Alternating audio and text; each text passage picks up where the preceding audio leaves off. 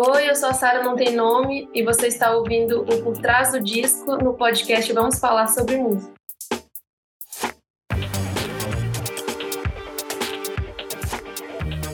Oito anos após o último álbum em carreira solo, Sara Não Tem Nome está de volta com A Situação. Marcado pelo forte discurso político e diferentes reflexões que dialogam com a história recente do Brasil, o trabalho destaca a capacidade da artista mineira em tensionar a experiência do ouvinte, mesmo partindo de uma abordagem bastante reducionista. Em mais uma edição do Por Trás do Disco, eu, Kleber Fak, meu amigo Renan Guerra, recebemos a cantora para desvendar os segredos que envolvem o processo de produção do material. Ouve aí Oi, pessoal, eu sou o Kleber Fak. Olá, eu sou Renan Guerra. E no programa de hoje, como vocês já ouviram, a gente recebe ela, mineiríssima Sara Não Tem Nome. Seja muito bem-vinda ao nosso podcast. Obrigada, boa tarde. Estou contente de estar aqui hoje para falar com vocês. Boa. Sara, a última vez que a gente ouviu seu trabalho em carreira solo foi há oito anos. Na época você cantava que os dias eram difíceis de se viver, mas eu acho que ninguém estava preparado para essa mudança que rolou no cenário político e cultural brasileiro. Eu queria que você comentasse o quanto todas essas transformações que vão desde o impeachment da Dilma até a eleição do Bolsonaro e atual posse Lula meio que contribuiu para esse processo de produção do A Situação que é o seu segundo álbum em carreira solo, e se todas essas movimentações são meio que uma resposta de porque foi um disco que levou tanto tempo até ser gestado, né? Oito anos é um tempo muito longo normalmente entre um trabalho e outro, né? Sim. Nossa, uma pergunta que tem várias dentro delas, né? Então vou tentar de alguma maneira ir costurando as questões. Então, pois é, eu tô até ainda meio atônita, né, que o lançamento aconteceu agora, esses dias, e já é um trabalho de muitos anos, como você colocou. E, nossa, eu tô até meio que sem fôlego, porque é um alívio ter conseguido lançar esse trabalho, e ao mesmo tempo, é, para mim é um pouco chocante, assim, tá falando dessas questões uma, quase uma, um pouco mais de uma semana né, depois desse episódio escabroso, né, de destruição, de, de, terrorismo, de fascismo, do que há de pior que aconteceu. Sim. Porque eu tava com uma sensação assim, nossa, é, o ano vai virar, eu vou lançar o álbum, quase que uma memória dos anos anteriores, né, assim, como se fosse fechando uma porta e tal. E infelizmente as coisas não, tão, não são tão simples assim, né? É muito mais complexo. Então, tava uma semana antes o pessoal comemorando com a entrada de um novo governo, né? E com a esperança, com a luz do fim do túnel que abriu, pelo menos para mim, eu acho que para grande parte da sociedade brasileira, né? Principalmente quem trabalha com arte e cultura, acredito que estamos alinhados ideologicamente, pelo menos espero, torço. Sim e, e aí veio esse, esse pesadelo, né? Assim, algo que a gente já esperava, mas mesmo assim a gente não, né? A gente não tem certeza do futuro, de como as coisas vão acontecer e, e tudo mais. Então foi na mesma semana do lançamento do show ter acontecido isso, me, me desestabilizou, assim. Fiquei meio tipo, nossa, que pesadelo, que não acaba, né? Tipo assim, é uma luta sem fim, da gente é, não poder ter um minuto de paz, né? Comemora num dia, no outro já tá isso. E ao mesmo tempo sentir de que o álbum, é, as mensagens que estão nele são muito necessárias, assim, de estar tá falando sobre isso. Não é só uma memória de algo que passou, mas algo que está acontecendo, né? Que está vivo atual, dentro da né? sociedade. Né? É, e não só no Brasil, né? Que é, são movimentos que reverberam no mundo todo, né? Assim. E o álbum como um todo fala disso, desses ciclos, né? Passado, presente, futuro, tem uma coisa meio de manta, do movimento circular, de vai e vem, de foi e volta. E, e o que deu start para esse raciocínio do álbum foi Deja Vu, que é uma música que eu fiz logo após o golpe da Dilma, que foi essa sensação de que ali era um, uma abertura né, das portas do inferno, literalmente. Sim. Que tinha um prospecto assim de coisas terríveis aconteceram e infelizmente foi né, pior do que a gente imaginava. Assim. Eu acho que foi se desdobrando de uma maneira assim surreal, né? Os acontecimentos no Brasil e ainda com pandemia. Então, assim, é, eu queria já, né? Eu sentia que, que tinha muita coisa para falar no álbum, mas eu não imaginava que ia ser tão denso. Então, é, eu tentei ser muito honesta nas músicas, uhum. nas mensagens, eu sou muito visceral, assim, eu tento trazer o que realmente eu estou percebendo, ao mesmo tempo também trazer um pouco da minha ironia, do meu humor meio tragicômico e debochado e meio nonsense, e essa, essa coisa meio delirante, né, que a gente passa, que eu acho que a cultura de memes brasileira traz muito isso, né, da gente tentar de alguma maneira compreender e, e, dar vazão a toda essa loucura que a gente vive, né? Assim, é, então, de maneira resumida, eu acho que esse tempo que o álbum é, demorou para ser gestado é, tem muito a ver com o que eu estava vivendo mesmo, Sim. assim, de ah, o álbum agora vai ser isso, mas aconteceu outra coisa, então vai ter que entrar tal música, e aí não vai dar para gravar porque tá na pandemia, ninguém pode encontrar, e aí, tipo, não tem grana porque tal parceria acabou porque a pandemia, sabe, assim, tudo meio que atravessando, então é, é um processo vivo mesmo, né? A vida vai acontecendo enquanto o álbum vai sendo produzido. E, e, então foi muito forte para mim de poder também me conectar com várias pessoas à distância, amigos dando uma força muito grande para o projeto acontecer. É, mesmo a gente né, tendo conseguido aprovar um projeto, ter o, o patrocínio da Natura, é, muitas coisas estavam fora, né? O projeto não dava conta de tudo. A gente propôs muita coisa também, né? De ter o álbum, de ter é, registro do lançamento, de ter site, de ter é, diário, enfim, muitas coisas para pouca grana mas que no fim a gente foi conseguindo contornar, gravar coisa em casa, um amigo que faz cinco funções, o outro que, que né, a gente faz uma troca, eu faço um, um trabalho para outra pessoa, então a gente foi conseguindo adaptar para o álbum também ter uma, uma qualidade que eu queria entregar, né? Eu falei, ah, não tô há tanto tempo para também fazer um trabalho que eu jogue e eu não, não me sinta realizada, né? Que eu acho que para mim a primeira coisa é eu ficar com a minha consciência tranquila de tipo, fiz o máximo que eu pude, todas as pessoas envolvidas né, estão contentes com o trabalho e isso para mim é essencial, assim, eu não, eu não gosto de trabalhar pensando assim, ah, é só porque é uma obrigação, porque eu tenho que lançar uma coisa, porque de três em três meses, sabe, essa coisa meio... Sim, Sim. É, aquela né, lógica de Spotify, uma... né? É, lógica de Spotify, ah, eu não posso perder os seguidores, tem que ter play, eu tenho que chamar tal pessoa para parceria, porque isso aí vai se agregar Tipo assim, não tô julgando quem faz, né? Cada um uhum. é, toma suas decisões de como quer seguir sua carreira, sua vida. Mas não é isso que me move, assim. Acho que eu sou muito romântica nesse sentido. Tipo, artistas Sim. antigos, tipo, poxa, eu vou chamar tal pessoa porque a voz dela é incrível, porque ela se conecta com essa música. Eu vou falar disso porque eu acho que precisa estar sendo falado agora, mesmo que que não seja algo que vá, tipo, estourar e que todo mundo vá ouvir, tipo assim, que é uma angústia, óbvio, não que eu queira ser uma pessoa hermética, mas ao mesmo tempo é um, um sentimento de dever, sabe? De estar tá falando alguma coisa que, que eu sinto que é relevante, que, que me toca, assim, que eu, que eu acho que, que não veio a mim à toa, sabe? De eu ter chegado naquela reflexão, daquelas coisas terem me atravessado. Legal que você falou isso da questão colaborativa, porque você é essencialmente uma artista em carreira solo, você tem um outro projeto que é o Tardar e que você lançou um, um disco aí no, no, meio desse processo em 2020, se eu não me engano, né? Que é um disco bem bom, inclusive. Queria que você comentasse um pouco dessa sua relação com esses colaboradores e principalmente desse contato que você teve mais próximo com a Desiree Marantes, que é uma artista que eu gosto muito, que trabalhou com Papisa, trabalhou com muita gente foda, e com o Vitor Galvão, que são seus co-produtores, porque eu lembro que lá no primeiro disco você trouxe toda a galera meio que do bike para tocar junto com você nesse processo de composição. Mas como que foi fazer esse disco e essas relações com outros artistas da cena independente brasileira? Eu sou bem libriana, então para os loucos da astrologia, sabem que os librianos sempre estão andando em bando, né? Eles sempre precisam de estar com a gangue.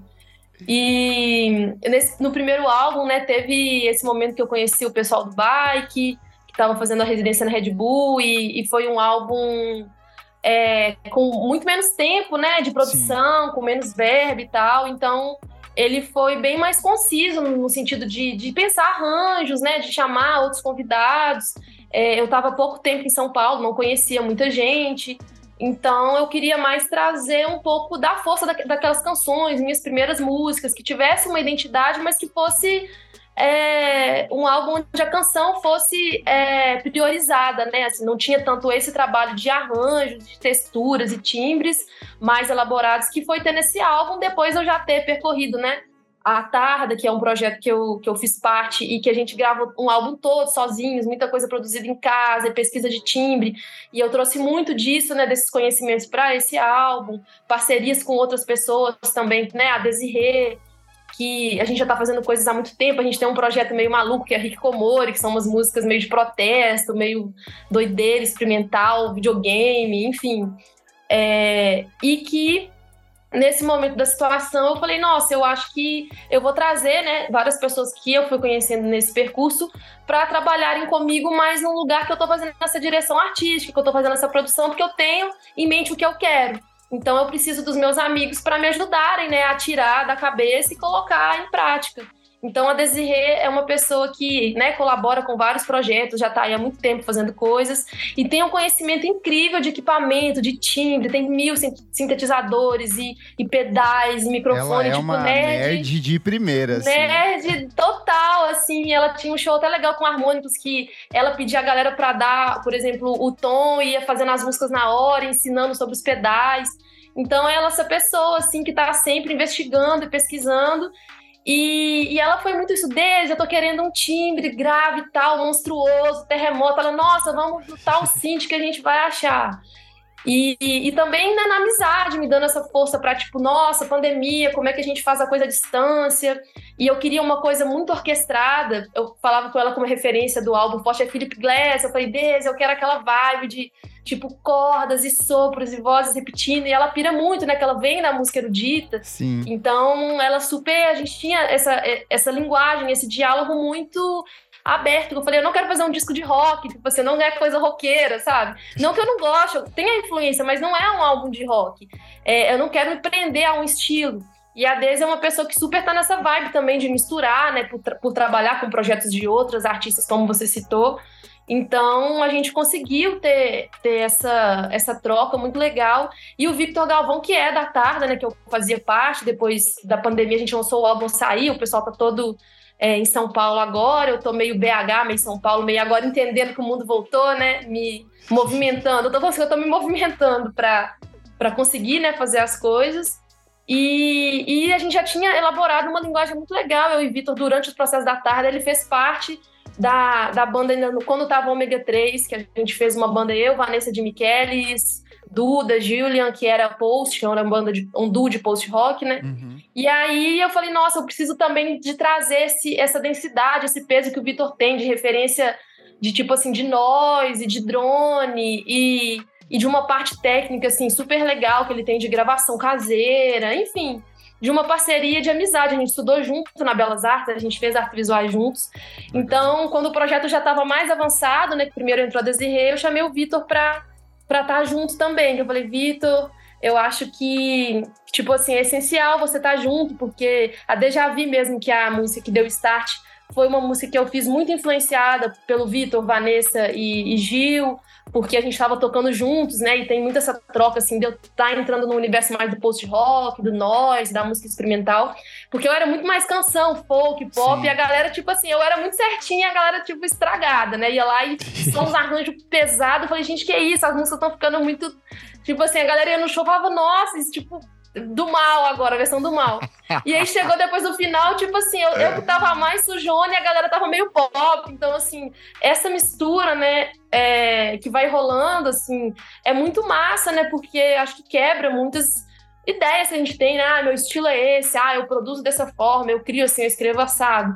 E aí, quando a gente se permite criar juntos e se contaminar né, com o que o outro traz, é muito rico, porque os horizontes só se ampliam, né? Pelo menos para mim, é, foi incrível o tanto Legal. que eu senti que eu fui crescendo por essas trocas, essas influências dos meus amigos. Legal. Você falou de, de influências, acho interessante pensar também nas suas referências para a construção desse trabalho, né?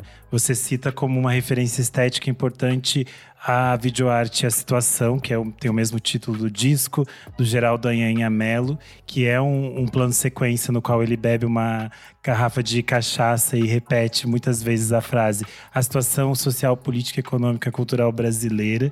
E eu queria entender como você chegou neste vídeo e quais são as outras é, influências que te moveram nesse tempo, porque acredito que nesse processo longo também essas referências também acabam mudando, né? Claro. Pois é, esse trabalho mexeu muito comigo quando eu vi, porque ele, na verdade, é muito simples, né? É um plano sequência P e B do início né, da videoarte no Brasil.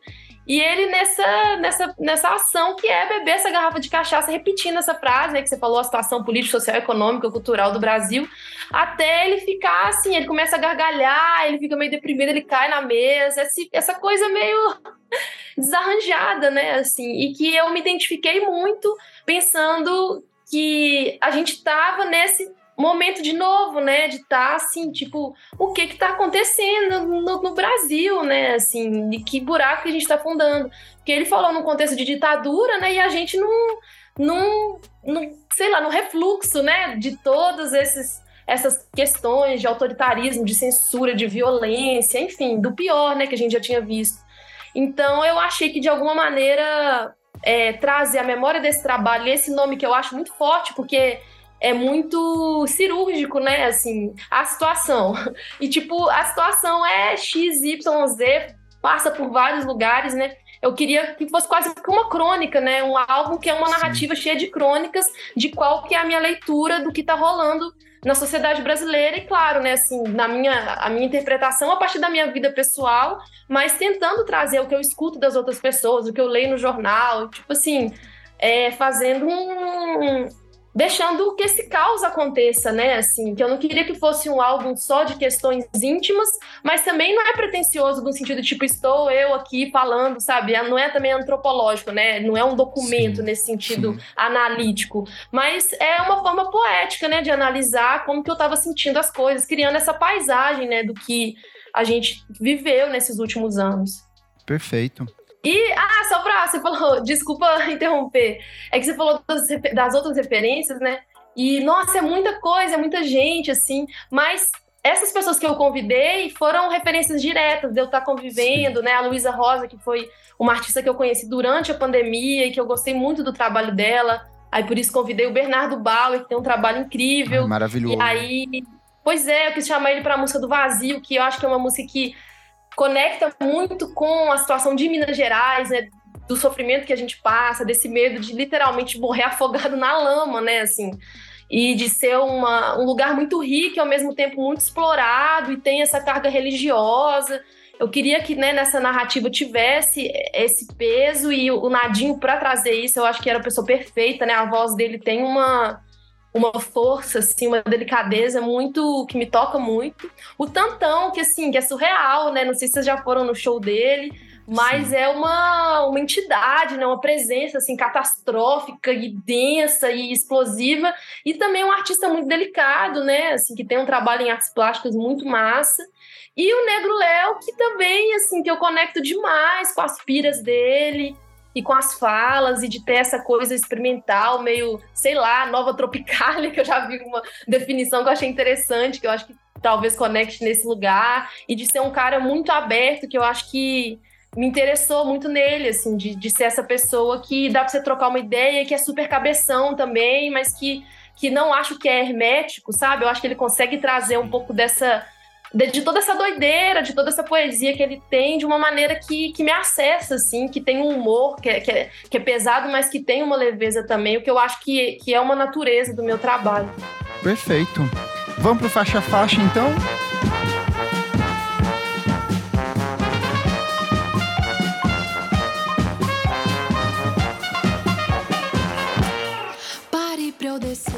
O disco começa com Pare, que é uma música já conhecida, uma marchinha carnavalesca. Eu lembro que quando você lançou, que se não me engano foi ano passado, era véspera de carnaval já. Eu lembro que era muito quente, e aí eu lembro, eu, eu assimilei essa situação aqui. Por que, que você escolheu essa composição para abrir? E ela tem uma dessas características que está bem presente dentro do disco, que é a repetição. Sim. Então, foi uma coisa bem doida essa ordem, porque Pari tava meio assim, onde que encaixa isso, sabe? Porque ela é muito, né, muito diferente do é álbum em geral, né? musicalmente, né? Tudo bem que conceitualmente ela tem a ver, a narrativa tá ali. Mas assim, uma marchinha de carnaval. Quando eu fiz, eu falei, gente, será que é doideira e tal? E eu lancei ela como single, né? Primeira depois de não sei quantos anos, Sara aparece com um marchinha de carnaval. Enlouqueceu, tipo assim, né? e aí eu falei, poxa, é, vamos ver, né? O que, que as pessoas vão achar e tal. É outra proposta. Porque muita gente, nossa, ela vai vir com uma coisa super emo e tal. E vem esse negócio. Mas eu achei que que ela tinha ainda um lugar das coisas que eu falo, que é uma marchinha de carnaval numa pandemia, com um monte de gente louca dentro do ônibus, com máscara. Então, que é distópico, né? Que é um negócio meio decadente, assim. E, e, e não é. É tipo isso, ela não tem aquele é, aquela alegria mesmo, aquela ela tem uma fantasia, mas uma fantasia assim, meio de uma quebra de uma ilusão, né? A coisa do Tom uhum. Zé, pra tudo se acabar na quarta-feira, né? E ela já começa com tudo acabado, tipo assim, já deu tudo errado. Tipo, para que já não aguentamos mais. Eu achei legal começar um álbum que você já não dá conta de ir pra frente. E você, tipo assim, é uma vi... você já começou estando numa viagem errada. É como se assim, você já tomou a droga, bateu errado, e dali pra lá você vai você vai só naquela pira, sabe? Assim. E de ter essa quebra, que a pessoa começou no álbum, não, a marchinha tal, que nossa, área sopro, animado, não, doideira. Quando já cai na segunda, ponto final. Tipo assim, pare pra eu descer pra onde já chegamos no ponto final. E depois do fim, o que que vem? Déjà vi, estou aqui de novo. É tipo, uma, tipo sabe? Você você caiu num, num, num labirinto, assim, e dessa coisa do, do mantra da repetição que tá no álbum inteiro, que eu até brincava que era tipo mantra do mal, né? Porque mantras a gente fica, nossa, vou botar uma música aqui para meditar, zen, e repetindo até que você entra numa coisa, de chegar numa. Uh, sub, né, é, levitação e tô leve. E não, é um negócio que fica ali, tipo, uma paranoia, uma fritação. Tipo, você foi, mas você voltou. E ao mesmo tempo tem uma coisa também é, que não é só feia e tensa, né? Porque tem uma construção de arranjos e de instrumentos que são muito bonitos, né? Pelo menos a minha percepção estética, Sim. assim. Eles tentam te levar para um lugar também do, do belo, do lúdico, tipo assim, aquelas vozes que eu brinco que a igreja Sara não tem nome, né? Dos, dos, corais, a gente tá naquela coisa quase que abre um feixe de luz no céu quando a gente começa a cantar em vazio, hoje não. Então, esse, esse contraponto para mim era interessante, de ao mesmo tempo que tem esse nós, essa sujeira, essa coisa, né, assim, é, que incomoda literalmente com a música, tem também uma coisa quase celestial, né, de, de uma voz que te toca, assim, que, que parece que está sussurrando no seu ouvido, né, que está muito perto de você. Perfeito. Na, na segunda faixa, que a gente já começou a falar um pouco, ponto final, tem um tanto dessa melancolia, né? Que, como você falou, contrapõe com a primeira, com a primeira música. Eu queria entender um pouco mais como foi a construção dessa canção. É... foi muito, sabe, esses momentos que você tá literalmente na pior, de tipo, gente, daqui para lá não tem para onde, né? Tipo, já foi, já, já chegamos a coisa, chegou no fundo do poço, né? E só que nunca que chega, né? Tipo assim, depois do fim, o que vem, vem outras coisas.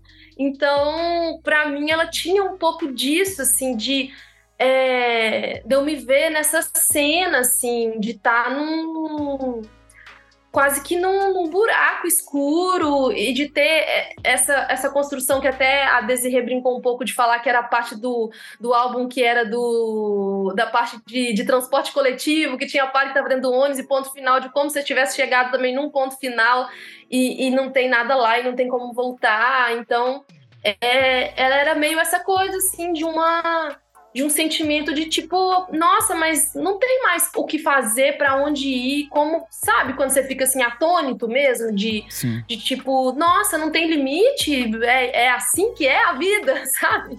Perfeito. Logo em sequência, a gente chega com Javi, que, como você falou, foi o ponto de partida para a construção desse trabalho.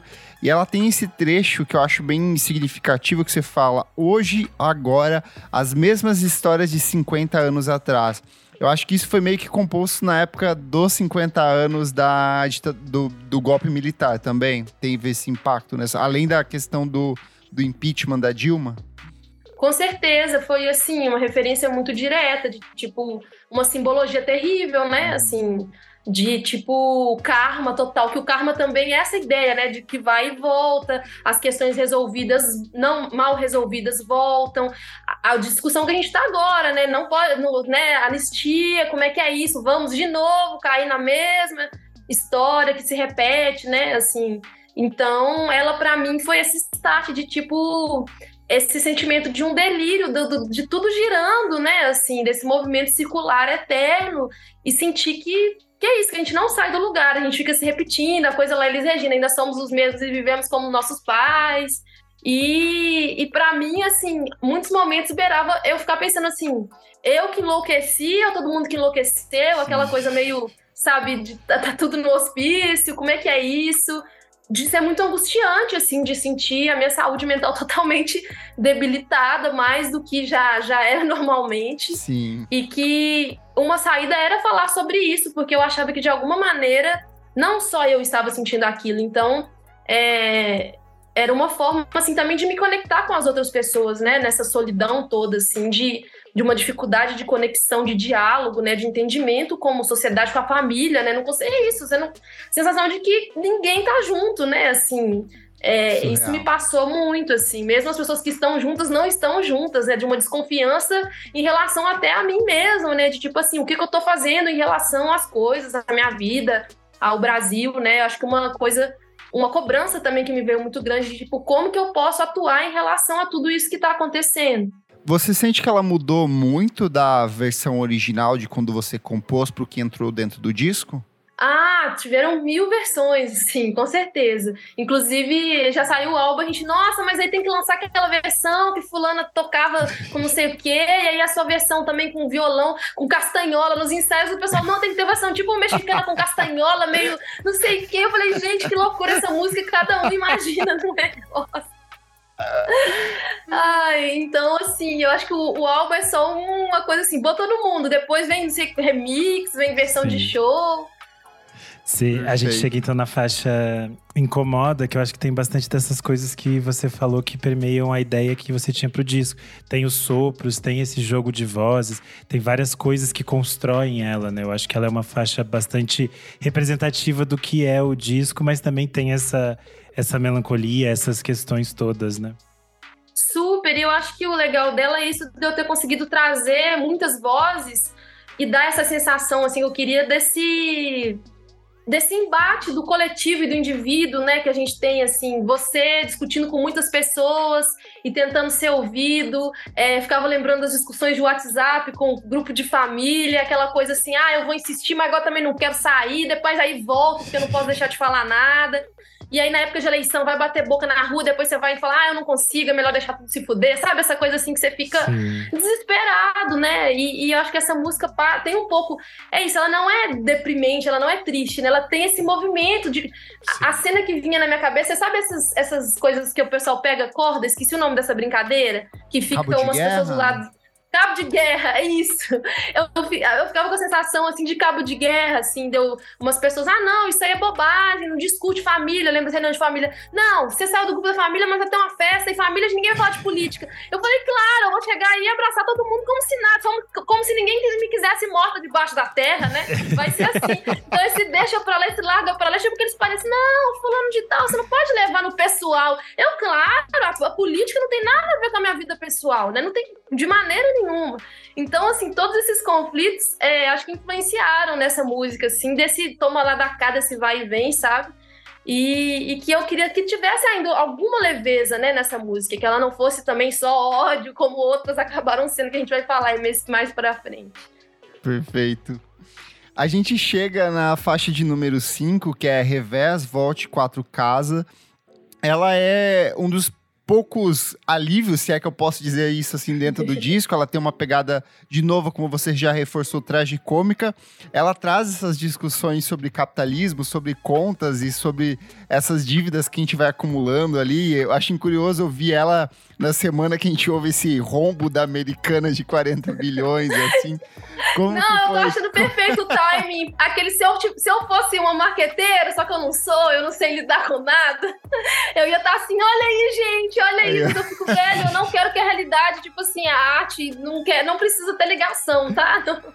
Como que foi, como que foi compor essa, essa música aqui que cita cartões de créditos, dívidas e até o bosque da esperança aqui no, pro seu enterro? Pois é. Não, isso é uma boa. Acho que eu vou mandar uma proposta para lojas americanas para eu ajudar eles a limpar a imagem deles usando a minha música e uma propaganda. é só assim que eu acho que eu vou conseguir ganhar dinheiro mesmo com música, aquelas, né? Mas enfim, tirando, eu tô meio palhaça hoje, gente, porque é, tô meio assim. É isso, né? A realidade vai atravessando a gente o tempo inteiro e o Brasil é uma, um prato cheio, né? Não tem um dia que a gente não, não tem uma. não é agraciado com grandes acontecimentos. Mas ela é uma música que ela até veio antes de Deja Vu. Ela, eu nem, no começo eu nem pensava em colocar ela, mas depois eu falei, nossa, eu acho que ela tem esse alívio, um pouco desse alívio cômico, debochado, para dar uma, algum respiro, como você falou no álbum, o né? disco começa também, carregadaço, né? Céu, quem vai aguentar chegar no final desse negócio? E porque eu acho que ela tem uma coisa de de tipo assim, trazer um pouco dessa referência da pop art, que eu gosto muito de falar de, de marca, né? De, de trazer uma coisa que, que nas outras músicas não tem isso, né? Desse tipo de referência. E, e que eu acho que é uma zoeira, assim, no tipo de música que a gente escuta hoje em dia, né? É totalmente o contra. Eu sou, tipo assim, uma péssima vendedora de mim mesma. Porque tem vários artistas que estão lá, não sei o que, no Camaro Amarelo, metendo, e metendo a, a Chanel, e meti não sei o que, e aí com a Balenciaga, pai, não sei o que lá, no dente de ouro. E eu lá, tipo assim, porra, eu sou miserável, eu não tenho onde literalmente ficar em moto Poço da Esperança, que é um cemitério, uma funerária conhecida aqui, em, não sei se Minas todo, mas pelo menos Contagem, Belo Horizonte. E eu falei, velho, essa é a minha realidade. Qual que é a lógica de eu, tipo, do nada montar numa moto, sabe? Botar um sapato. Gente, me empresta um sapato aí que eu nunca vou ter a grana para comprar. Ou então eu vou fingir que eu tenho para as marcas me patrocinarem. Tipo assim, eu não acredito nisso, sabe? É tipo uma falácia. Tipo, eu não. Pelo menos para mim, assim. Se eu, quando eu era adolescente, que eu ainda era panqueira, eu falava, ah, esses artistas acham que me enganam, né? Eles acham que me enganam. Então, eu não quero ser a pessoa que vai ver e pensar isso. Porque quando eu vejo esses artistas, eu fico, velho, tipo, é isso, tá? Você acha que você vai me sensibilizar porque você tem um sapato, tipo assim. Enfim, acho que dá pra perceber que eu sou punk, né, gente? Assim, eu sou bem anticapitalista nesse sentido, assim. Então, essa música eu acho que, que eu queria deixar isso, sabe? Esse deboche que eu tenho com como a indústria se apropria da arte, da cultura, de tudo que poderia ser mais interessante, né, pra conseguir reverter a lógica, o capitalismo vai e vum, engole a gente, né? Tipo, você é feminista, nós vamos comprar seu feminismo. Você é anticapitalista, nós vamos comprar também. Você é contra não sei o quê, nós vamos também, que a gente é o próprio diabo, tipo assim. Então, eu acho que essa música tinha um pouco disso, assim, de tipo. Por isso até o falsete, né? Eu não tô nem cantando com a minha voz, Sim. entre aspas, normal, né? De ser um negócio meio esgoelado, assim, incômodo, agudo, que vai lá no fundo do seu cérebro. Perfeito. E você a gente ficou falando de consumo, de mercado. Eu acho que chega tem muito a ver com a faixa seguinte, né? Que é agora, a faixa que tem participação do Tantão, que você vai falar dessa mão invisível do mercado e você vai brincar um pouco com essa coisa que a gente falou muito pós-eleições, que era o, o cada um segurar a mão do outro e você fala, ninguém segura na mão de ninguém, né? Eu acho essa música fantástica, assim, de verdade. Eu, eu, elogiar aqui pessoalmente, porque é muito boa essa música.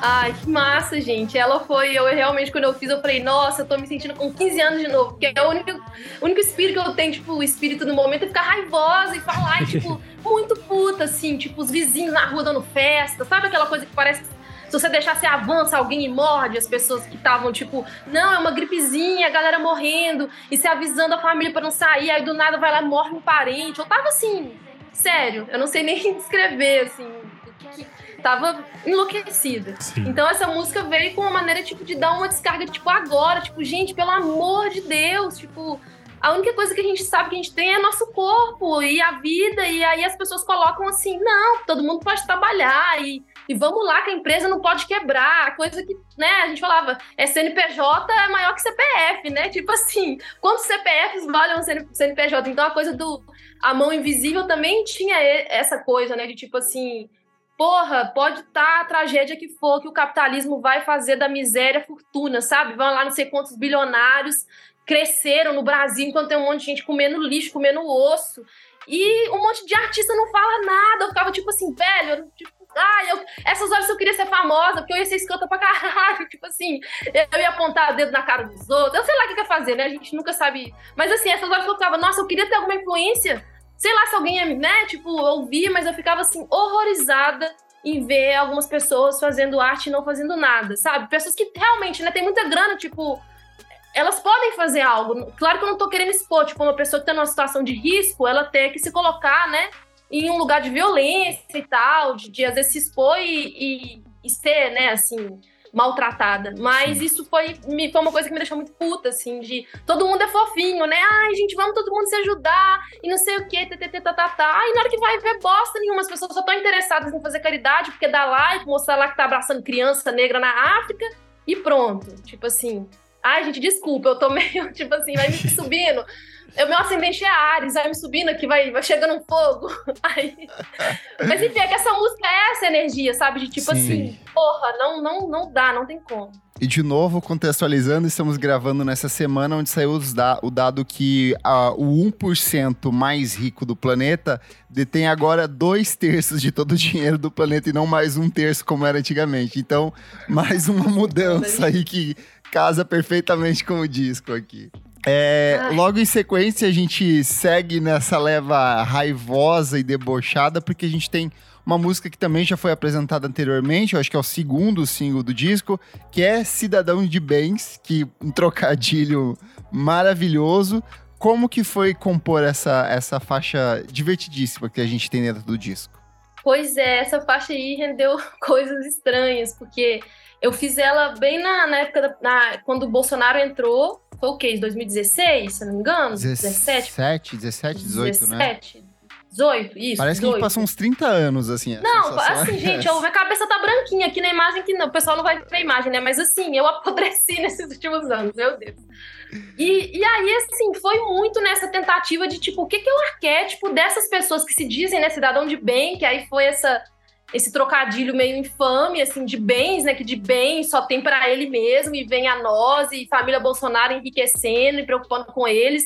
E essa galera que, tipo, só quer grana para si mesmo, falando que, né, quer ajudar as outras pessoas. Enfim, essa hipocrisia, né, dessas uhum. pessoas que, que é a família, mas aí é um monte de pedófilo, né, que não quer que passa nada que as crianças possam, né, se comunicar, quer retroceder a educação.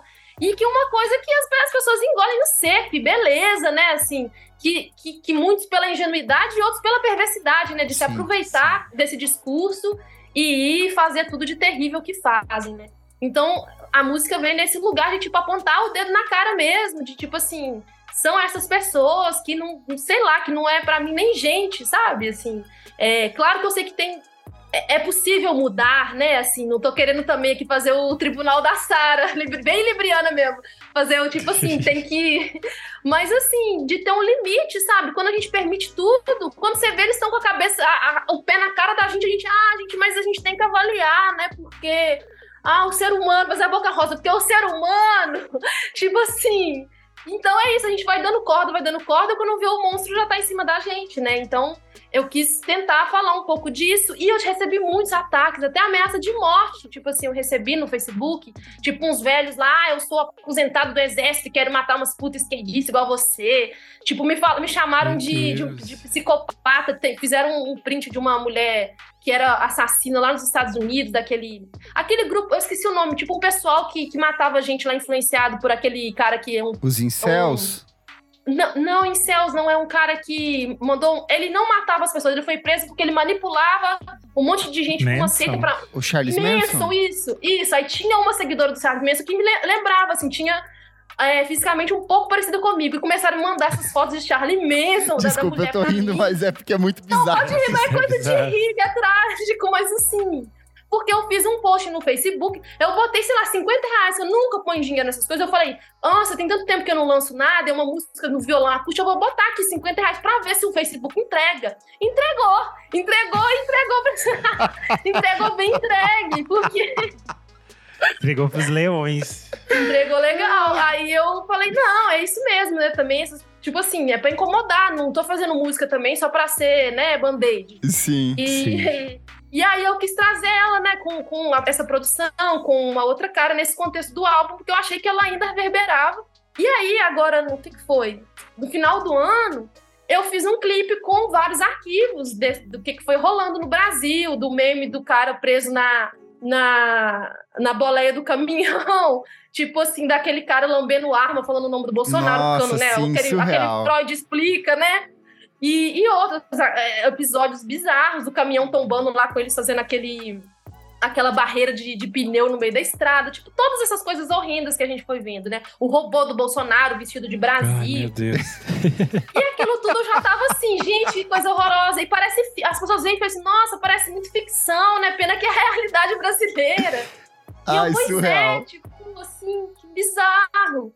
E eu meio assim, tá, né? Beleza. Final do ano ficou, né? Que coisa horrível do Brasil. E aí me vem esse começo de ano com cena do povo literalmente cagando dentro do. do foi, qual, qual foi do, das, do, do, dos espaços? É. Ah, como é que Foi faz? do STF, do. É. Foram Enfim, três lugares. Pra nada. É. É, literalmente cagando com bandeira do Brasil e quebrando as coisas, enfim, derrubando, dando uma fe- madeirada ferrada, batendo ferro no cavalo. E aí, enfim, isso que a gente assistiu. E eu falei, gente do céu, como é que faz? O clipe virou brincadeira de criança agora. Porque Sim. povo Vale tá uma literalmente- V2 agora, uma atualização aí. eu vou ter que fazer o Cidadão do Bem parte 2. Tipo, esse povo lá preso no galpão reclamando das marmitas, falando que as marmitas estão ruins. O, o velho falando que as senhoras estão se urinando, tipo assim. E, e lá deitados no chão, estirados, gritando pelos direitos humanos. E aí você Surreal. fala, gente, o jogo virou, queridinha. Como assim, direitos humanos? Vocês não estavam lá falando que tem que. Criança de 9 anos tem que ser presa. Aí agora esse monte de velho aposentado à toa aí que quer manter gente escrava dentro de casa tá reclamando de marmitex de nuggets? Tipo assim, surreal, né? É, é maluco tudo que a gente assiste cada dia e parece que só piora. Mas vamos seguir, senão a gente enlouquece. Desculpa, a gente pode ir me cortando, porque eu vou Não, ficando imagina. assim. Não, não tem problema, ótimo. É importante- porque é surreal mesmo a situação. Não tem como a gente não rir, não, não refletir sobre É, isso. rir de nervoso. É, a gente chega então na faixa de número 8, que é Parque Industrial, que tem participação do Randolfo Lamonier. E é uma faixa que eu acho que tem um pouco mais a ver com a sua, a sua região mesmo de contagem, dessas outras coisas que você mencionou anteriormente, né? Queria que você falasse um pouco sobre ela. Já posso aproveitar? O Randolfo é quem Claro. trabalhou com a imagem de capa do disco também, né? Isso. Randolfo é um super parceiro, assim, de muitos anos. A gente estudou também juntos é, na Belas Artes. E também faz parte da, né, faz parte da Tarda, fez a capa do álbum da Tarda, aquela que a gente tá na piscina lá, meio Ah, é muito bonita essa embarcação. É, não, ele arrasa demais, assim, eu curto muito ele como pessoa e o trabalho. E aí, essa música eu quis chamar ele, ele pra cantar também. Eu falei, Randolfo, tipo, bora cantar, porque eu fiz essa música, tipo, sobre a nossa realidade, né? Fiz pra você, fiz pra nós. E, e eu queria trazer também um pouco do que a, a, Tarda me influenciou, de trazer esses áudios de, de greve, né? Assim, de fábrica, de alarme, que na, na, na Tarda isso me abriu muito de pensar efeitos sonoros, de, de pensar as músicas como paisagens sonoras, né? Também, assim. Não só tudo certinho, tipo instrumentos bonitinho e tal. E, e aí essa música tem uma coisa muito afetiva pra mim, porque a história da minha família é muito ligada com é, fábrica de tecido, essa coisa de indústria. Né? Eles foram pra Contagem, que foi a cidade que teve a primeira guerra, a primeira guerra, aquelas, a primeira greve, gente, ainda não teve guerra em Contagem, assim, oficialmente ainda não teve guerra, mas a primeira greve foi lá.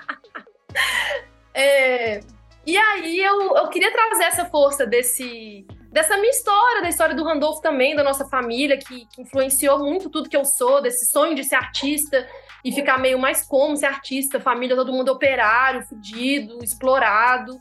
E eu, tipo, falar, não, por isso mesmo ser artista, por isso mesmo estar nesse lugar de falar sobre essas coisas que, que a gente vive, que a gente escuta, né? Que a gente, mesmo que não diretamente, eu nunca né, trabalhei numa indústria, mas assim, a vida da minha família foi isso, da minha avó, do meu pai, tios, enfim. E, e para mim é muito relevante, né? Ainda mais agora, né? Que a gente tem aí o Lulão de volta, que, né? Que é uma força nesse sentido, né? Dos movimentos sindicais e Sim. tal. Então, para mim, ela era uma música que, que tinha que estar também para falar disso, assim, da situação do trabalhador brasileiro, do operariado, que é grande parte, né, da, da, da população Sim. brasileira. Perfeito. A gente já passou aqui por questões políticas, sobre reflexões sobre a extrema-direita brasileira, e a gente chega em Nós, que é a nona faixa do disco, eu acho que ela abre passagem para o lado mais contemplativo e intimista do, do álbum, né? Queria que você contasse um pouco sobre como foi o processo de composição dessa música, que é muito bonita, muito delicada e reflete um outro lado desse disco também. Sim.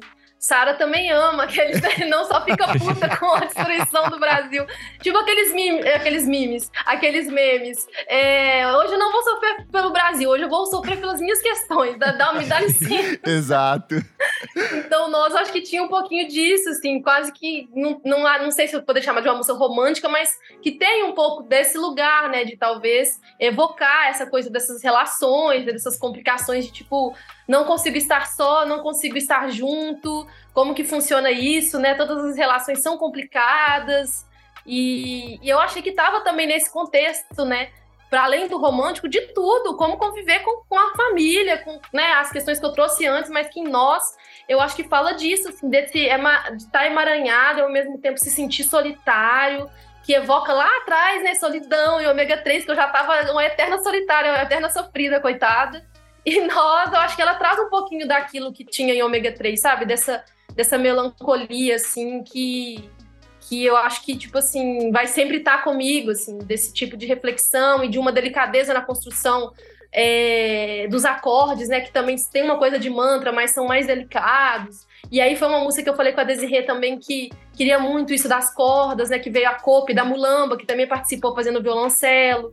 Então eu queria que desse uma aliviada, mas que ainda tocasse, né? Assim, que ela é uma música eu que acho que tem que uma ela leveza. Até se parece muito com as coisas do próprio Tardá, no sentido de ela é mais enevoada, mais contemplativa ali, né? Com certeza, super, super. E eu fiz ela numa, numa época que eu tava, já, a Tarda tava já. A gente já tinha começado, então tinha influência né, da minha convivência com, com as meninas e tal. Então, ela super veio, assim, estavam todos sofrendo e dramáticos na época. A gente tava tipo adolescente, sabe? Banda assim, ai, sonho de todo mundo, a banda adolescente, e todo mundo dá rolê junto e não sei o que e tal. Só que aí depois briga, e depois também volta, e depois não sei o quê. então acho que ela traz um pouco disso, assim. E na sequência a gente tem Hoje Não, que eu acho que segue também por esse universo que a gente falou aqui de dessa melancolia, dessa certa languidez, assim, que tem uma coisa que vai num, num ritmo específico, né? Queria que você falasse um pouco mais sobre ela também. Ela é uma que quase não entrou no álbum, assim. O Pedro, que tá também trabalhando, fez produção executiva, projeções, direção artística no show. Ele falou: Nossa, essa música é triste demais, tipo assim, não dá. não, eu falei: Pedro, mas ela tem que entrar, porque ela era uma música que veio antes. E eu falei: Poxa, é uma música que, sei lá, não tem nem contexto para cantar. Só que aí a gente entrou numa, num momento que, tipo, a gente voltou a falar de fome, sabe? De, tipo, existência Sim. básica. E ela foi uma música que eu fiz nesse momento, assim, de, tipo, de estar tá refletindo, de estar tá numa fase muito sofrida, pobre, miserável. E eu tá lá, velho, que coisa horrível, né? A gente pra, tipo, como que pode um país tão rico e as pessoas não terem comida e a gente tá. Eu, tipo, estudando arte lá. Será que eu compro o kit de lápis ou será que eu almoço hoje? Hum, vamos ver, sabe? Assim, essas fases, assim, que eu acho que, né, muita gente passa. Infelizmente é a realidade, né, da vida inteira de muita gente. Gra né, graças às deusas, a, a mim e várias coisas, confluências, eu não passo por isso mais. Eu não tô, tipo, numa situação de tipo, poxa, esse mês eu vou comer só miojo, é o que tem, os miojos que estão aqui. E aí eu falei, meu Deus, tipo, eu vou trazer essa música porque eu acho que, tipo, ela é, ela, tipo, ela me dá essa angústia, né, da, da de, tipo, não ter nem o pão que o diabo amassou, mas eu acho que ela tem a ver com o que a gente tá vivendo, né? Falar Sim. dessa. Tipo, não tem como fechar os olhos pra fome, sabe? Você anda na rua e tem criança lá pedindo comida, sabe? Você vai numa farmácia tem assim, né, a vida que a gente, pelo menos, é, não posso falar pelo Brasil inteiro, mas todo mundo que vive em grandes cidades, exceção de São Paulo, eu tô aqui em BH muitas vezes em São Paulo, tipo assim, é um negócio que me, me desconcerta totalmente, assim, tipo, a gente tá num dos lugares mais ricos do país e com uma desigualdade enorme, né? Sim, então, hoje não, acho que tem uma, um link também com agora, sabe? Ninguém segura na mão de ninguém, hoje não tem ninguém para te ajudar, a pessoa te negar um prato de comida a pessoa te nega, às vezes, um copo d'água, né? A gente vê relatos, tem uma página que eu, que eu sigo que é a SP Invisível e várias outras páginas, que eu leio, assim, os depoimentos da, das pessoas que estão em situação de rua e eu fico... Eu não consigo acreditar, sabe? E, assim, que existem pessoas tão terríveis que fazem esse tipo de coisa, da pessoa tá lá na rua e, e, e, não dá comida, joga comida fora, cospe, queima coberta, abaixa nas pessoas. Então, assim, é um nível de, de, de de maldade, assim, que eu fico, gente, tipo, sabe, assim, me, me, me, me dói muito. E aí eu falei, poxa, essa música, eu acho que ela tem uma coisa nesse lugar de falar de, de tipo assim, dessa dor, assim, claro que não tão pesado como eu tô falando, né? Porque eu acho que ela tem uma coisa ainda de levar para uma reflexão de tipo assim, de, de, existencial, né? Assim, como Sim. um todo, não só como matéria. Sim. Mas é, ela é uma música que quando eu fiz eu tava assim, tipo, Todas as músicas eu falo isso, né, gente? Essa música eu fiz, eu tava, não sei o que. Aí vem a outra. Essa música eu fiz, eu. Aí a gente chega em Vazio, que é mais uma dessas músicas que botam a gente ali para baixo. O Bernardo Bauer, ele lançou o Pássaro Cão em 2019, que é um disco lindíssimo. Você canta na faixa Coragem e aí você traz ele para participar dessa música que emana Minas Gerais em, em, toda a sua construção. Conta como que foi fazer essa faixa. É, nossa, essa faixa ela para mim vinha muito como uma coisa de, de procissão, sabe? Eu me imaginava assim numa no Ouro Preto, numa Diamantina, naquelas Sim. ruas cheias de pedra, com aquele sino de igreja batendo, aquela sensação de você estar num lugar velho, assim, cheio de né, uma história pesada e sofrida, e um monte de casarão ali com, com que tinha senzala, enfim, esse, é, o interior de Minas Gerais exala muito, né? Essa, essa herança colonial que a gente Sim. tem no Brasil todo, mas que Minas Gerais é muito forte por Sim. conta, né, de, de, da exploração, da escravidão e tal. Então essa música traz um pouco dessa energia, né? Que eu cresci com isso, minha família toda daqui, eu vivo isso, essa coisa da, da tradicional família mineira, essa coisa do mineiro que, que, que, esconde a comida debaixo da mesa, que não pode falar nada, que não pode ofender, que tá ali tramando, né? A, a, essa falsidade, né? Eu tô falando de um geral, né? Não que todo mineiro, Deus, Deus o livre, não sou assim não, viu, gente? É, mas assim, uma crítica a essa construção, né? Que, que existe, que permeia a gente de alguma maneira na nossa criação, né? Assim, de uma fé cega, enlouquecida, de uma herança católica, assim, fervorosa, né? E, e de também essa devastação terrível de tudo que, que gera a renda daqui, né? Que é muito mantida pela mineração e tal. E, e, essa destruição daqui que é terrível, né? Assim, que a gente está cercado de barragem para todo lado e vem chuva. Essa semana mesmo eu tava aí, gente, tá chovendo, não sei quanto, no mesmo. Tipo, num dia valeu por um mês, sabe? Você acorda aquela notícia, choveu a quantidade Sim. e barranco caiu, e aí a, as barragens estão no limite. Eu vou, como assim no limite, gente? E aí, se arrebentar, vai matar não sei quantos, vai passar por. Então, assim, a gente fica, tipo, isso é um pesadelo constante, né? Assim, você tá sempre com medo de que do nada uma cidade desapareça, né? Como aconteceu, assim, e acaba a história de um monte de gente. E você vai e descobre que isso na planilha da empresa é mais barato do que fazer alguma coisa, sabe? Ele, o mercado gosta. O mercado até se recupera melhor. Tipo assim, né? Gera até mais dinheiro. E aí você liga a televisão e tem um jornal que tá lá dando essa notícia, você liga lá no Jornal Nacional, ah, aconteceu não sei o quê, não é crime, é tragédia. É tragédia, porque não foi planejado de jeito nenhum, ninguém sabia. Aí você descobre que mentira, que sabia sim, que aí o ambientalista foi lá e morreu, que aí ninguém dá notícia. E aí você termina de ver aquilo, tipo, nossa, que horrível, alguém tem, tem que pagar por isso. Vem o comercial, é o comercial da empresa, falando como a empresa é importante para Minas Gerais. Se não fosse Minas Gerais, você estava perdido, vocês estavam na miséria, que essa empresa né, a a não sei o quê, enfim, todas essas, essas empresas aí horrorosas que tiram tudo daqui para levar para a Europa, né? Eles, tipo assim, pegam a grana e a gente que se foda para cá porque eles não estão nem vendo isso. Os acionistas, ninguém sabe quem que é, dilui, né? E fica por isso. Sim. E aí eu fico. Aí saem essas músicas, né, gente? Aí saem essas músicas, tipo assim. Não tem como. Inevitável. É.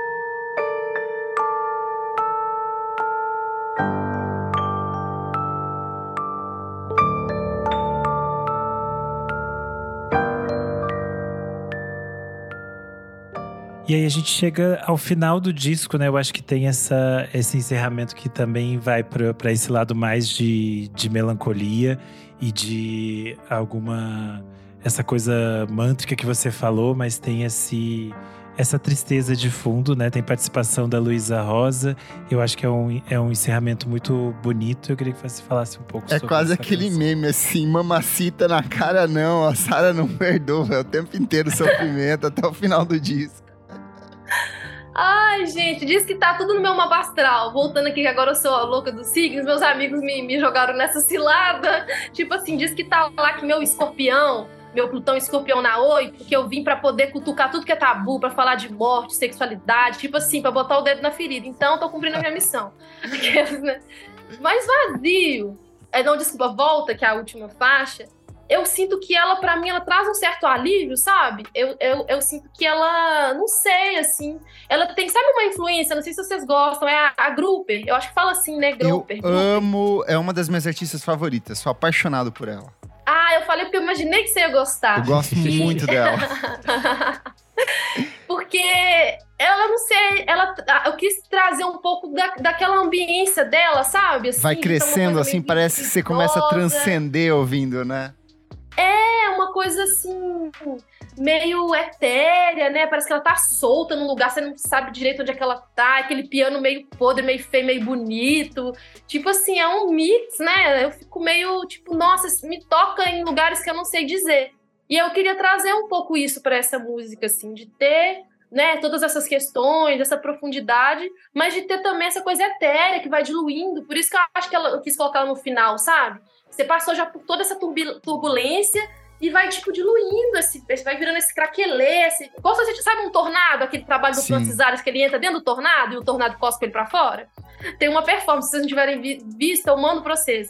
Que ele pula dentro de um, tornado, um tornadinho, ele já fica meio zureta, né, gente? É um tornado. Só que é lindo de ver ele pulando, saindo dentro do tornadinho. E aí eu fiquei com essa sensação, o vazio é tipo assim, você tá saindo do tornado, ele tá te cuspindo pra fora do tornado, que é o álbum. E, e, nada melhor do que a Luísa Rosa comigo, assim, porque ela tem uma voz muito próxima da minha, tem uma doçura, né?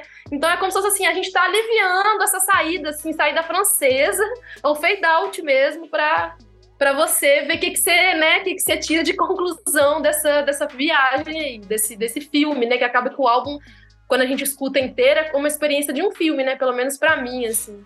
Perfeito. Sara, para fechar aqui, uma pergunta que a gente sempre faz. Se você pudesse escolher uma única composição que representa esse disco inteiro, pode ser a sua favorita, que você mais gosta agora, nesse momento, qual você escolheria? Eu acho que nesse momento eu tô muito na vazio, sabe? Querendo ser cuspida para fora do tornado, querendo um pouquinho desse alívio, dessa leveza, assim, dessa melancolia um pouco que, que mais me abraça do que me bate, sabe? Eu já apanhei demais nas faixas anteriores. E eu tô querendo um pouco assim, tipo, nossa, deitar na cama, colocar a mãozinha assim no peito, respirar e deixar isso, o mundo girar, sabe? Eu girar com o mundo, tipo aquela, aquelas frases meio, entre aspas, motivacionais, não existe sofrimento infinito, nem alegria infinita, Sim. sabe? Tipo, tudo vai passar, tudo vai, né, vai rodar e e nasce, morre e sei lá, vi, assim. Só uma coisa, então, você falou, que... você tá falando de volta, né?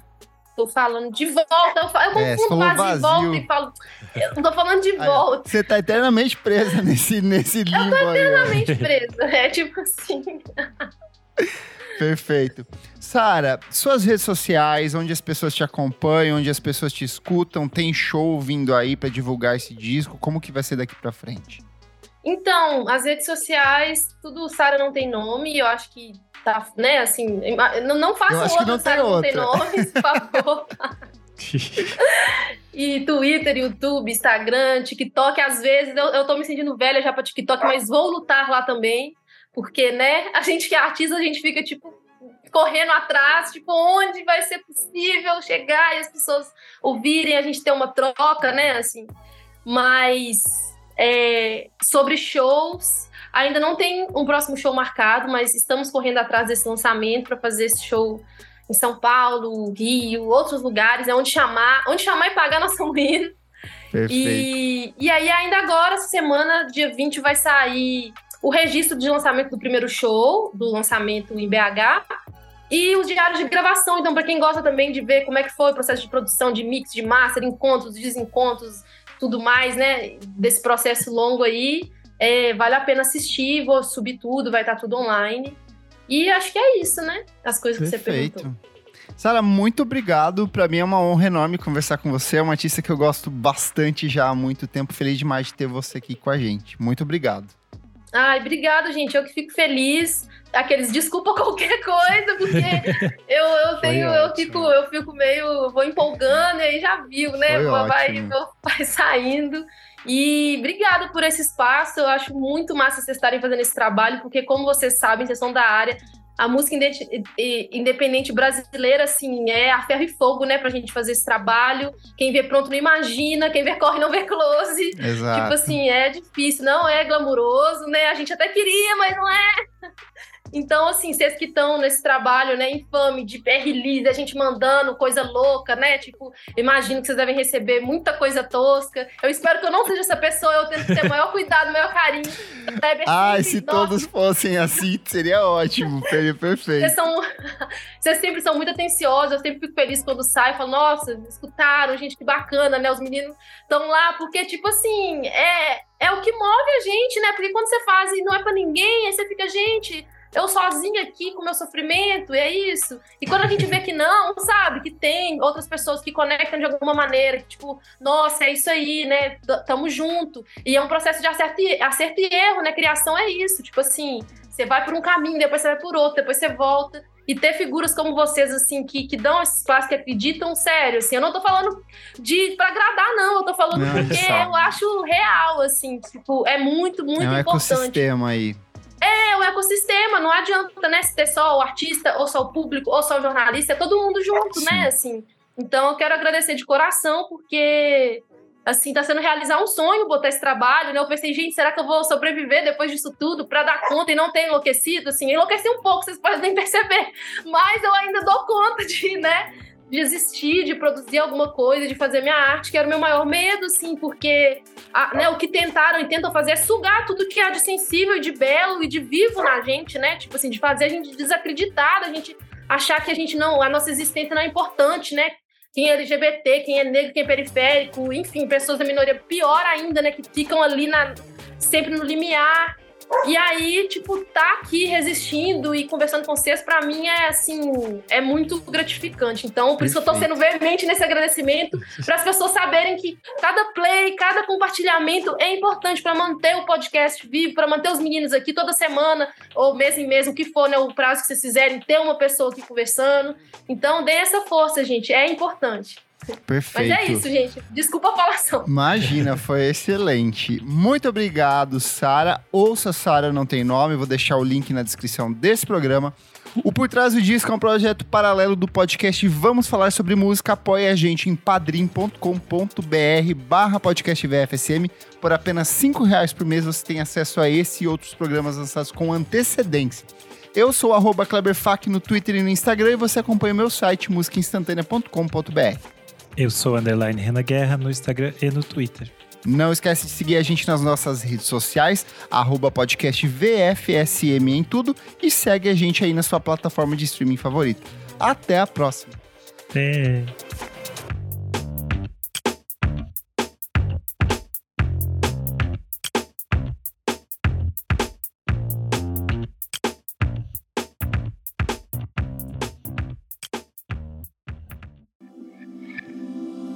Esse podcast foi editado por Nick Silva.